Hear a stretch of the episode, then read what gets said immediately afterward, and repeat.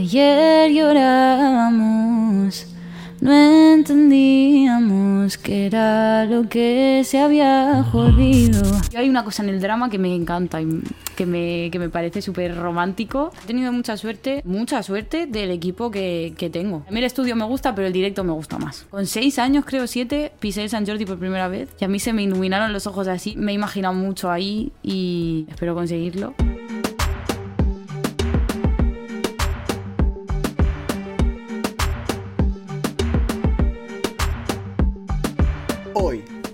En Lover TV, traemos a una de las cantantes emergentes más top de España, Poncelam. ¿Qué, tal? Hola. ¿Cómo estás? Súper bien, encantada de estar aquí. Encantados nosotros de, de tenerte y, y poder disfrutar de, de tu presencia y, y al final, pues, poder disfrutar de, de tu voz. Ay, pues muchas gracias. Cuéntame, ¿quién es Poncelam? Pues te cuento. Eh, Poncelam al final es Irene, un poco. Somos la misma persona, por mucho que yo intente separarlas. Eh, pero bueno, sí que es verdad que Poncelam surgió hace menos tiempo, hace tres añitos va a ser. Eh, y bueno, pues es una cantante, compositora, productora, un poco todo lo que puede. Eh, y bueno, es una persona bastante trabajadora, eh, bastante ambiciosa y, y no sé, y, y lo que diga la gente que soy en realidad, porque al final yo me veo como la misma persona que soy yo, pero hecha personaje que al final como que... Sí, eh, al final lo que es más- cambias un sí. poco en los videoclips también. Sí, más fácil como de afrontar las cosas con, con ese personaje que como Eh, con tu persona. Exacto. Pero bueno, Has dicho que empezaste hace tres años, Hmm. con tan solo 16 años, ya tenías clarísimo que te querías dedicar a, a la música a nivel ya en serio. Mm, más o menos. O sea, creo que eso es una cosa que se ha ido formando con durante estos tres años, pero sí que sí que es verdad que yo empecé. Bueno, yo empecé a sacar música con 14 años, pero Mm. cuando dije, vale, esto se, se empieza a poner serio fue con 16. ¿Qué momento te hizo decir esto se pone en serio? Sobre todo, bueno, hubo un boom en redes sociales con, con un vídeo mío cantando, un tema que, bueno, que era dedicado a mi padre.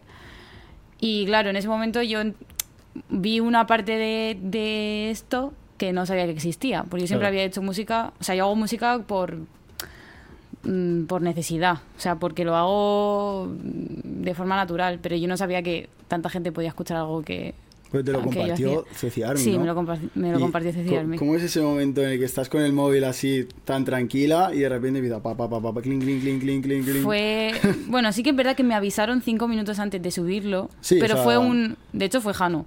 Me Ah. dijo: Puede ser que esto pase, Hostia. pero sin nada seguro. Ya, y yo ya. diciendo: "Em, Bueno.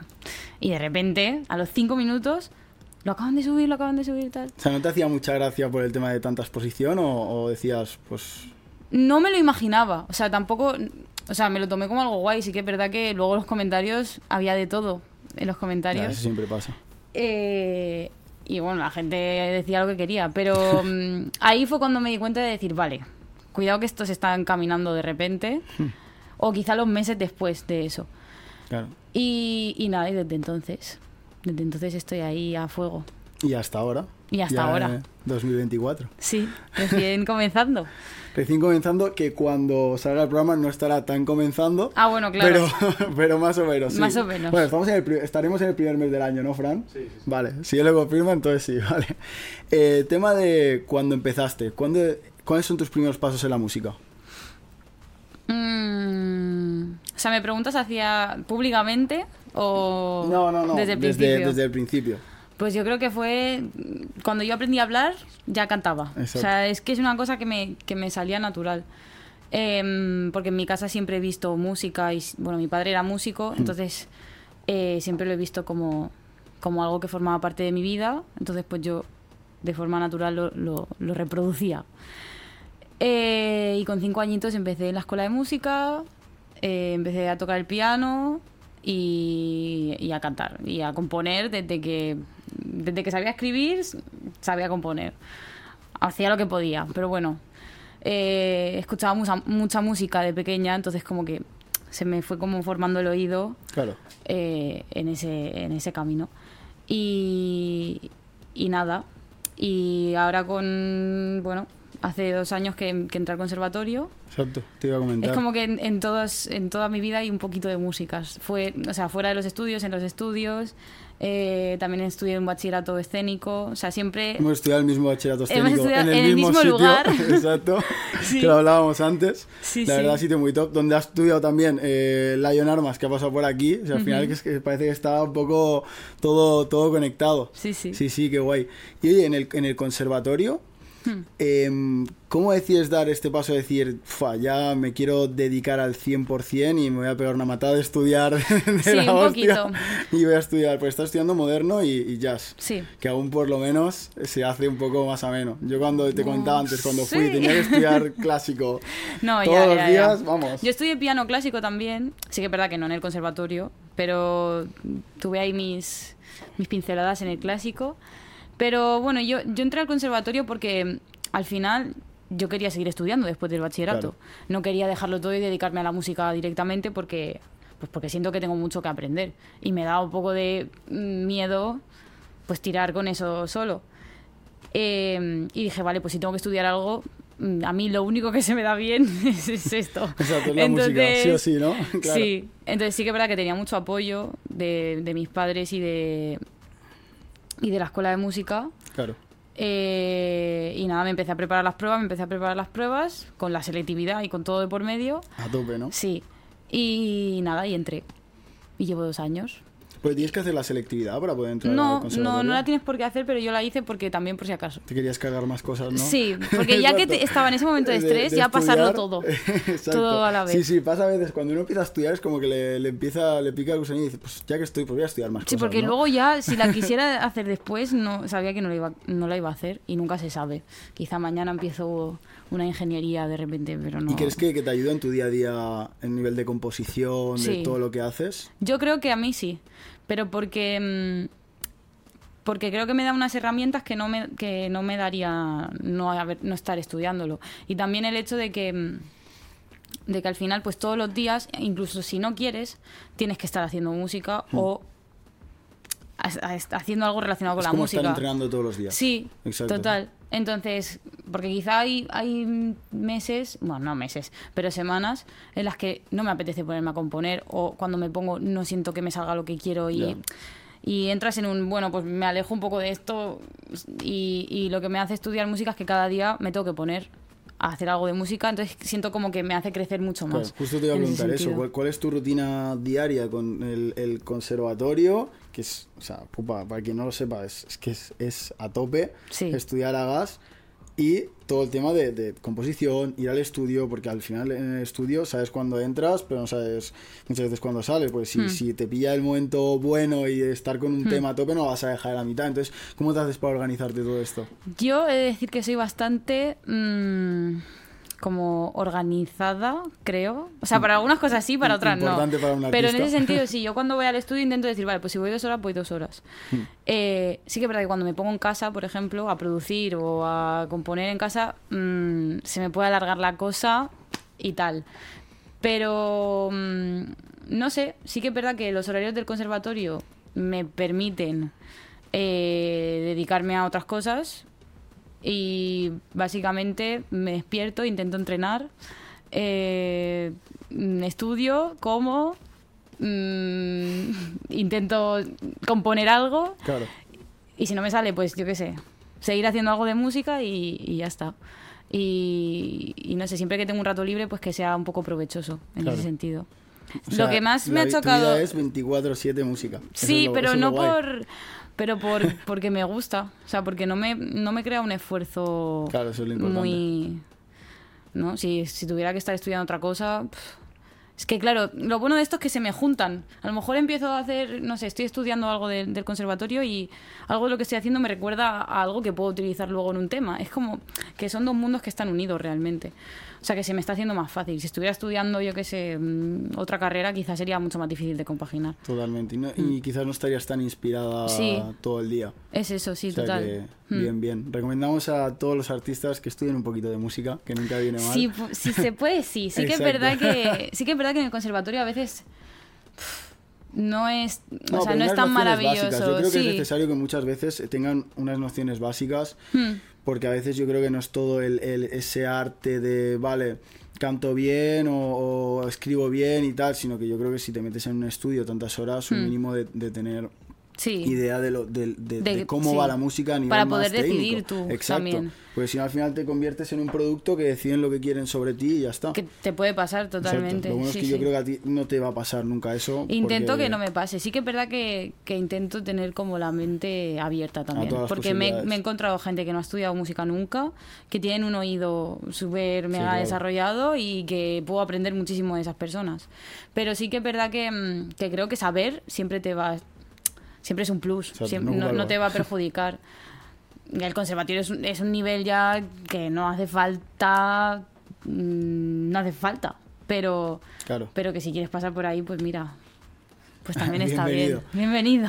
Cambiando un poco de tema así radical, eh, la verdad que que hoy estés aquí, eh, aparte de, de agradecer eh, a, a- a Crespo, tu manager, que desde el primer momento súper bien, y a ti que has venido hoy, le demos un poco a, a, Jano, que estuvo aquí, cuando le pregunté top 3 de artistas de, de BDP, de Batalla de Promesas, y dijo, sin dudarlo, y te nombró a ti, y cuando acabó la entrevista, aparte hizo hincapié, dijo, es del Prat, dice, entrevistarla porque es muy top y dice, en, en poco tiempo ya veréis que seguirá pegando el boom que, está, que ya está pegando. Qué jefe. y sí, sí, o sea, te, te vendió súper bien. o sea, entonces, para el que no lo sepa, tú has estado, digamos que empezaste a emerger un poco también la música paralelamente a, a tus composiciones en Batalla de Promesas. Ujú. ¿Qué momento decides voy a ir a la plaza eh, con, con toda esta gente y, y a cantar mis temas? Pues realmente eh, me lo dijo Jano, me dijo, porque yo tenía relación con él de, de antes, porque habíamos sido amigos cuando, era, cuando yo tenía 14 años. Em, porque yo era aficionada mucho a ir a, a ver las batallas cuando era freestyle, cuando no era Claro. eh, canciones aún. Y, mm, y nada, me alejé de ese mundo hasta los 16 o así. Y de repente me llegó un mensaje de: mm, Hay esto, innovador, batalla de canciones, apúntate. Claro. Y dije: Vale. Entonces, siempre que he ido es porque me ha avisado él: de, Vamos a hacer esto, tal, si te quieres venir. Entonces. No, no fue algo que decidiera yo. Es que yo era un poco pasota. En plan, siempre he sido un poco pasota en realidad. Eh, pero bueno, mira. ¿Tienen que ir un poco detrás para, para O sea, a ver. las cosas? O... No, no. Pero pasó en el sentido de que a lo mejor mm, no hubiera, en ese momento no hubiera tenido el ojo de decir si voy aquí, voy a conseguir tal, porque yo hacía cosas, música para adentro, ya te lo digo, no para afuera, la hacía para adentro. Y, y nada, pues, pues, pues fui y menos mal que fui. Sí. Y Totalmente. ahora pues pues no sé, que BDP me parece una organización súper guay, pero sí que es verdad que me gustaría encontrar un camino como más en solitario Sí, en ese totalmente. sentido. Al final hay un momento, es como el que, el que nace en una boy band. Sí, que- total. y, y al final dices, coño, no quiero que me relacionen toda la vida con, con esa boy band, sino que Mm. ahora ya estoy yo solo y quiero tener mi, mi proyecto. Total, o sea, que es mi historia y siempre Sí, voy a sí, estar agradecida exacto. a eso. Pero sí que es verdad que me gustaría como encontrar más cosas. O sea, en, en solitario, en ese sentido. Porque lo comentamos al principio de la entrevista, eh, tú eh, te presentas a, a Batalla de Canciones, que fue en pleno COVID, ¿no? Más o menos. Porque vais todos con la mascarilla Ahora en, esa- no en esos sí, vídeos sí. y tal. Y, y de repente hay ganas y es como un pedazo de, de boom enorme. Sí. ¿Cómo vives todo esto? Pues... ¿Te veías con posibilidades? ¿Estabas segura de ti misma? O... Nada, nada, nada. O sea, no. Yo recuerdo, iba con un amigo y decía, yo vengo aquí, pero yo no sé qué voy a hacer yo aquí. Y me decían, y yo, vale, tal. Pero yo no, no me lo esperaba, pero también porque pensaba, o sea, que yo no entendía cómo mi música podía encajar ahí del todo. Y al parecer pues sí que encajó, pero yo no en ningún momento fui en plan, nada, yo aquí voy a ganar. No, todo lo contrario. Yo era bastante más insegura cuando era más pequeña. Pero bueno, al final, mira, yo qué sé, había gente buenísima también. No, sí, sí, he visto la final y, y la verdad que sí, había nivel. Bueno, Sí. siempre hay nivel. Yo en Batalla de Promesas siempre Sí, hay, sí, sí, hay bastante nivel. Saben seleccionar. Hay muchos, yo siempre a digo, a ver, y descubro a alguien que digo, mira, Sí, yo ahora me he aficionado bastante, aparte como los seguimos en Instagram Hmm. y suben tantas cosas todos los están días. súper activos. y, Sí, y seguimos a tan poca gente con Lover que, que, que estoy todo el día viendo a los artistas y digo, wow. Hmm. Sí, sí, y a veces me sorprende y digo, "Pues, ¿está salido de aquí? Joder. ¿O está Total. pasado por aquí? Total, Qué guay. total, total. Sí, Sí, sí. sí, Pues bueno, nos quedamos que fue, digamos, un gran momento, pero ahora eh, es como el momento más de Poncelam. Sí. eh, ya más como. Sí, como creo que puede ser una buena conclusión. Exacto. Sí. Yo hay una pregunta que, que le hice hace poco, te comentaba antes que estuvo la Vaina Records, que Mm. también tiene un poco entre mi edad y tu edad, ¿vale? Vale. entre el 98 y el 2004. Y, y Piqueras, pues el- uno de los cantantes de, de la Vaina Records, pues tiene, pues eso, como tú, 18, 19 años. Y yo le pregunté, tío, ¿lo estáis petando? ¿Cómo te está afectando a ti todo esto? Y tú la verdad que tuvo una... O sea, me, me- me gustó mucho la, la conclusión y tal, y aparte se apoya mucho en, en su grupo, él tiene esa suerte. Tú en este caso, eh, con solo 19 años y todo este boom que estás teniendo, ¿en quién te apoyas ahora mismo para, para poder tener la mente en su sitio y que no te afecte, digamos, Hmm. tanto? Y poder seguir componiendo sin presión, sin nada. Yo creo que sobre todo, eh, o sea, he tenido mucha suerte, mucha suerte del equipo que, que tengo. O sea, mm, somos bastante familiares entre nosotros. Eh, y yo sé que me puedo equivocar mil veces y que puedo hacer las cosas mal. O sea, no tengo una presión de, de que mi equipo sean personas como muy alejadas a mí o demasiado profesional, sino que mi equipo es una familia Claro. y nos hemos encontrado todos en el mismo punto y hemos crecido juntos. Entonces, yo creo que en ese sentido he tenido mucha suerte eh, de que la presión que pueda tener pues es la que me pongo yo y, y al final nadie es de piedra y todo el mundo se compara y, y vivimos en esta cosa, ¿no? Los artistas. Y más con, con todo esto y tal, que antes supongo que sería diferente. Y las redes sociales y todo. Pero mm, lo estoy llevando de una forma que, que siento que estoy aprendiendo mu- muchísimo. Que si no me hubiera pasado todo lo que me ha pasado, mm, no estaría hablando como estoy hablando, no, no habría aprendido muchas cosas que he aprendido durante Claro. estos años. Porque te ponen unas situaciones en las que no podrías estar si no, si no te, te hubiera pasado nada o si no estuvieras Totalmente. haciendo nada. Entonces, por ejemplo, comparándome con amigos míos que no se dedican a la música, que quizás no entienden cosas que o pensamientos que tengo, Tú a un chaval ahora mismo de 19 años lo Sí. ves más inmaduro. Tampoco es un tema de madurez, O- porque- o sea, por- yo, por ejemplo, Hmm. sí que es verdad, nos llevamos 6 años, ¿vale? O sea, tú y yo.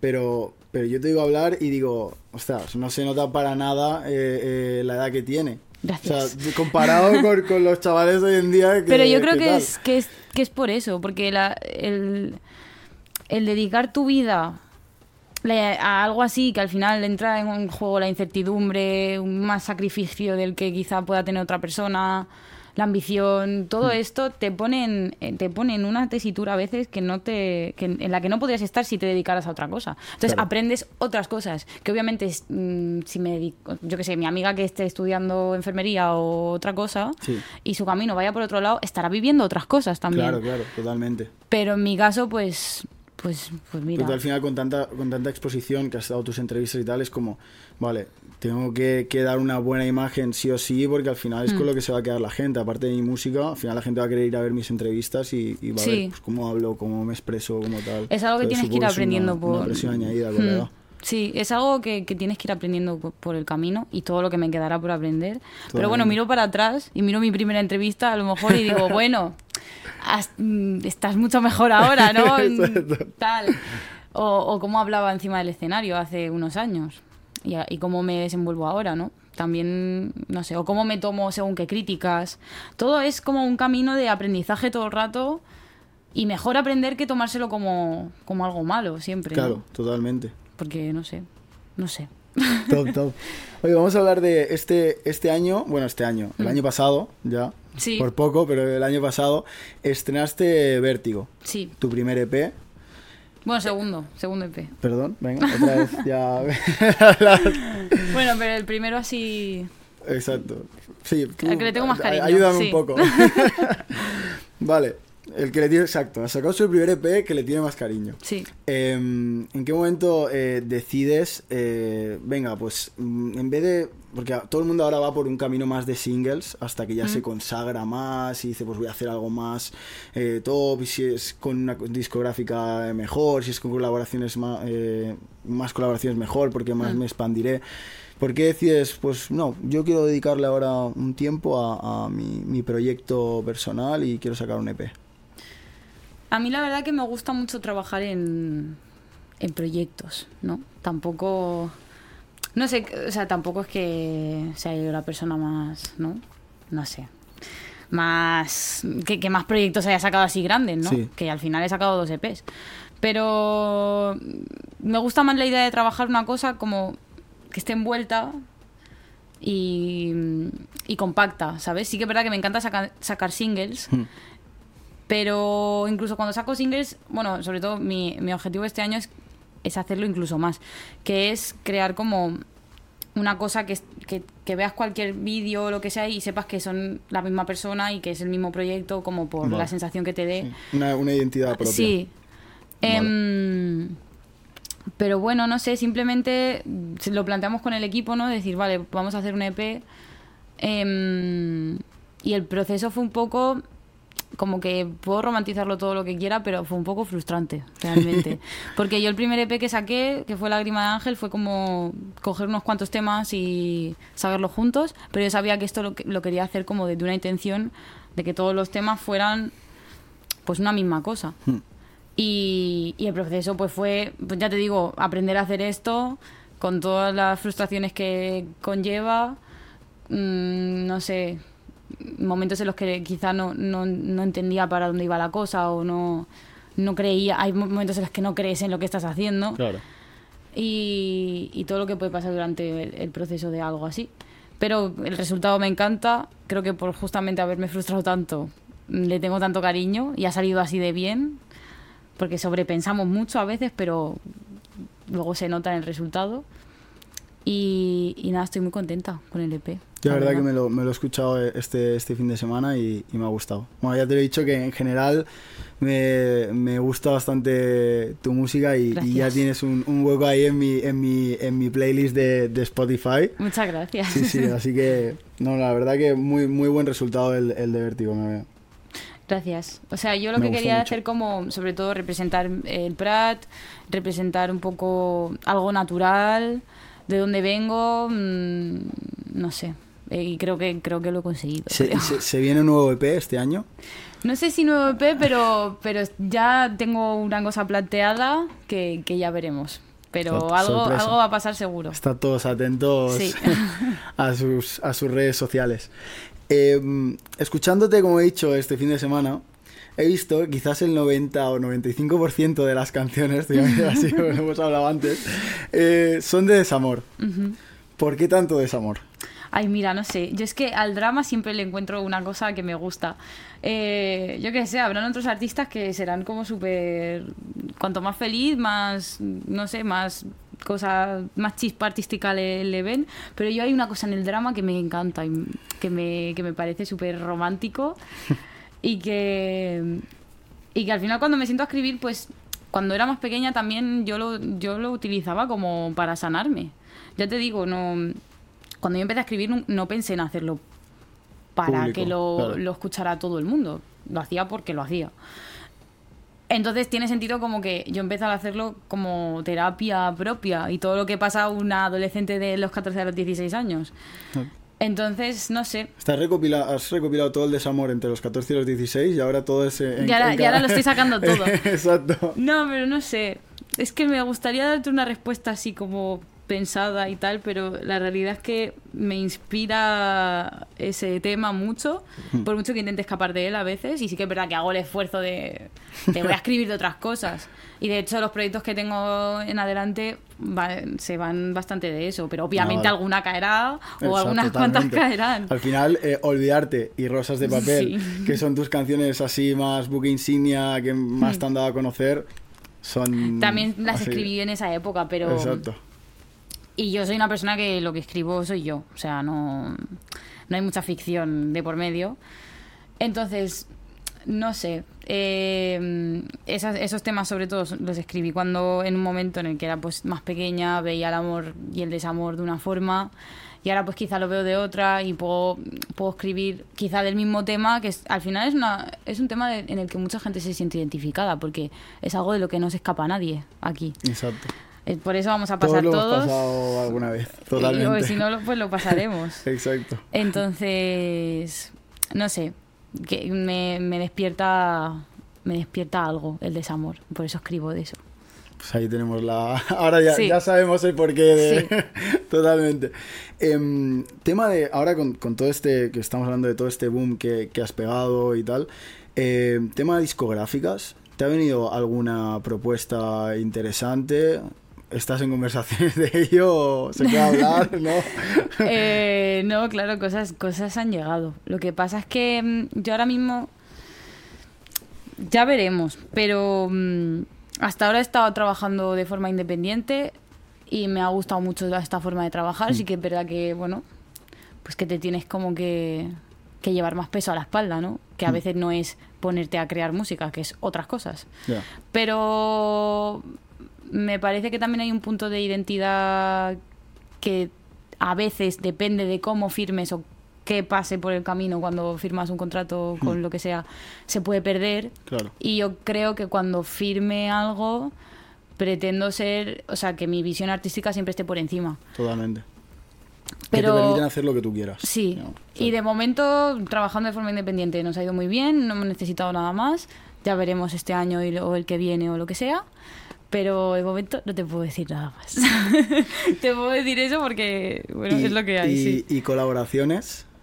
Porque Pues- hasta ahora han habido poquitas. Solo una, sí, sí. Exacto, que es la de Vértigo. Hmm. Eh, yo que todo el mundo, te lo deben decir mucho Hmm. tus fans y la gente que le gusta tu música, cuando llega alguna colaboración... Pues tengo demos por ahí, tengo demos por ahí con gente muy guay. Eh, no sé, por ejemplo, Julia Cray es una chica que también ha salido de, de BDP, ¿no? Y bueno, ha salido, hacía cosas ya antes, pero Exacto. que quizá por, e- por ahí la podéis conocer. Y bueno, tengo una amistad con ella muy guay, me gusta mucho su música y tenemos cosas juntas que quizás salgan este año y con más gente también. Eh, pero bueno, ya veremos. No me, no me gusta decir nada por si luego no pasa algo y no sale. Yo intento, yo intento siempre apretar a los artistas que vienen, a ver si me cuentan... Bueno, ya te he contado Exacto. No, no, totalmente. Bien, bien. Pues estaremos, estaremos atentos. Sí, a ver qué tal. Oye, nosotros siempre al final de, de la entrevista eh, hacemos una sección que es la de la inteligencia artificial. ¿Vale? Ponemos todos tus datos en ChatGPT y pues te hacen una serie de, de preguntas. Así Mm. que si estás lista, vamos, vamos allá. Te dejo que vas agua. Ah, por ello, sí, sí. Vamos con la primera. Vale. Si pudieras retroceder en el tiempo para asistir a un concierto legendario, ¿cuál elegirías y por qué? Mm, ah, o sea, un concierto al que yo haya ido, ¿no? O, o No, que claro, que no haya sido. que no haya ido. O, sea, no bueno, es si rememorar quieres- un si concierto quieres que haya ido. Claro, puede ser, vale, podemos eh, reinterpretarla. Puede ser algún concierto que hayas vivido y que quieras volver a vivir, si te es más fácil. Mm, pues no sé. O sea, yo lo último. O sea, a, una, a uno que sí que me hubiera gustado mucho estar es en la Super Bowl de Rihanna. Pero porque Rihanna. O sea, yo soy muy fan Claro. de Rihanna. Lo que hizo esa mujer ahí. Hay mucho hate, pero a mí me pareció increíble. Siempre hay mucho hate en la Super Bowl. Al Sí. final es mucho opinión dividida, sí, sí. no Pero porque, claro, ayer estaba Beyoncé mm, volando por los aires y es como, eh, tú no te has puesto a dar Claro, volteretas, entonces tú no molas tanto y es como, a ver, por favor. No, pero no sé, estaba yo en casa a las 2 de la mañana así, con el ordenador, digo, diciendo, a ver qué va a hacer esta mujer. Y me hubiera encantado como estar ahí y cómo se vive eso en ese momento. Eh, eso es un concierto al que me hubiera gustado ir. No hace tanto, o sea, no, no habría tenido que retroceder tanto en el tiempo.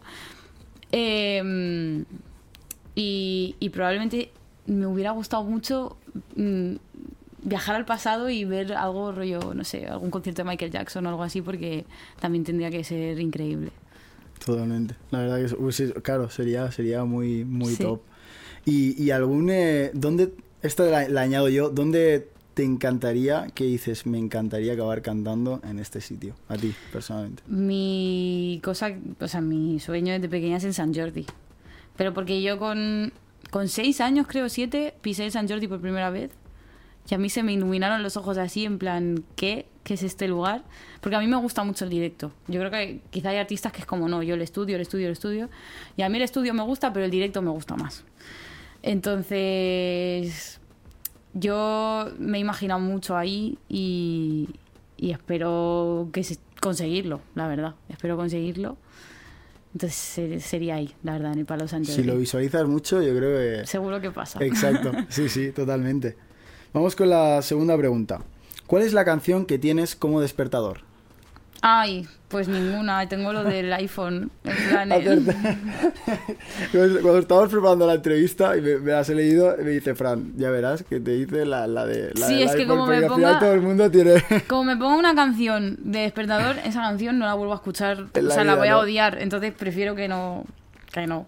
Entonces tengo la del iPhone, que ya es bastante horrible. Clásica iPhone. Y ya está, sí. Vale, Sí, perfecto. sí. Es que tener una canción como despertador es, o sea, me parece un poco raro. Pero no lo hace nadie, ¿no? No, eh, yo, quizás yo, por ejemplo, lo hacía con, con tipo 11, 12 años. Sí, yo también, friki, pero porque, Exacto. porque descubrías que se podía hacer, entonces lo, lo ponías. Teníamos móviles más antiguos, entonces Sí. te descargabas la música de Ares o cosas así. Sí, sí, y bueno, pues la metías ahí en el móvil y te hacía gracia. Pero sí, ahora clásica iPhone. Vamos con la tercera. ¿Quién sería tu compañero de música ideal y por qué? Compañero de música. O sea, en general. Sí. Eso puede ser que no, que no lo conozcas. Em, Pues mi padre era mi compañero de música ideal, la verdad.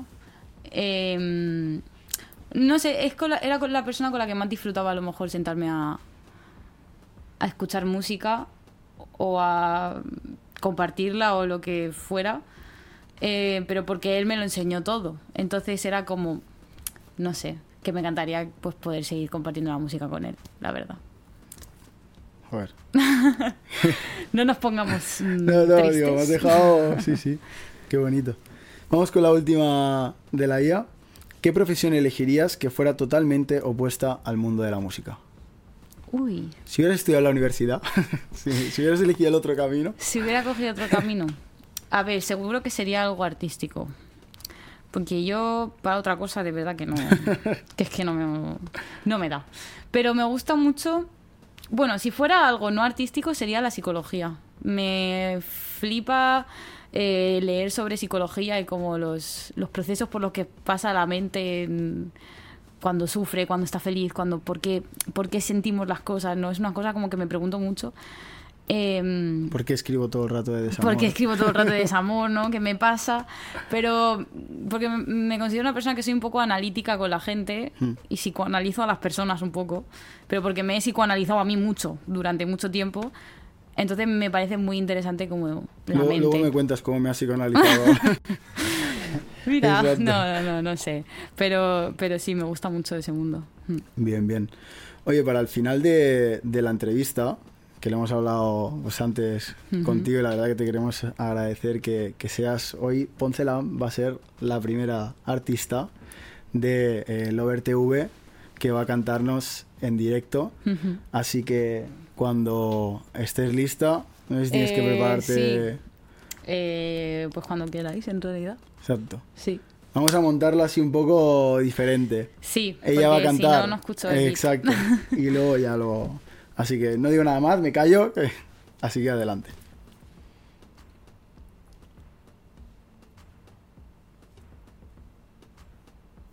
A ver. Está Crespo eh, poniéndole la. Digo, no escucho nada. Aquí, esto no lo cortamos, ¿eh? Ah, pues no, pues da igual. Esto. Mira que lo hemos probado antes, ¿eh? Sí, hemos hecho la prueba y, y la verdad que funcionaba todo bien. Yo me he quedado flipando cómo canta. Ay, o gracias. sea. Sí, ponmelo otra vez. Otra confusión. Y al final todo ha vuelto a ser un malentendido. Mm.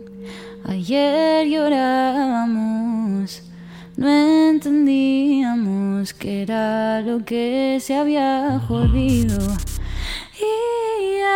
No sé si el problema está en mí, si está en ti. A lo mejor esto se está alargando mucho. Quizá no seamos lo que esperábamos juntos. A lo mejor me quieres mucho y no te gusto. O a lo mejor te gusto mucho y no me quieres. Pero a este paso voy a perder los papeles. Echando las culpas y apretando los dientes. Nos queríamos, nos odiamos de repente. Y mi hermana me dice, sal de ahí. Y a ti te dicen que ya no te quiero. Que a lo mejor está muy cerca el fin. La mierda que se está cargando